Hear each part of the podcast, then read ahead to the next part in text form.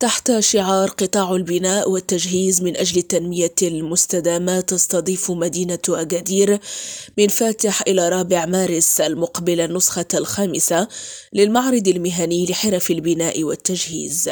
ويشكل المعرض المنظم بشراكة مع المجلس الجهوي لسوس ماسا وغرفة التجارة والصناعة والخدمات وجماعة أكادير والاتحاد العام لمقاولات المغرب والمفتشية الجهوية للتعمير فرصة للشركات العارضة للتعريف بمنتجاتها وخدماتها والزيادة في الانتشار على الصعيدين الجهوي والوطني بتبادل الخبرات في جميع المجالات.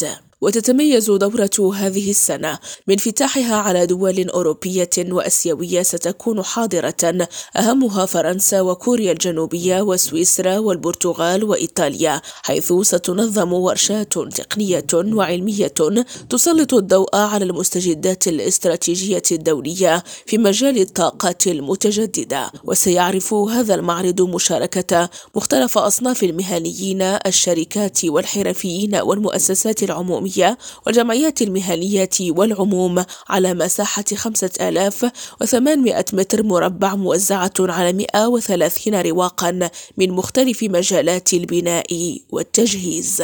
هاجر الراضي ريم راديو أجدير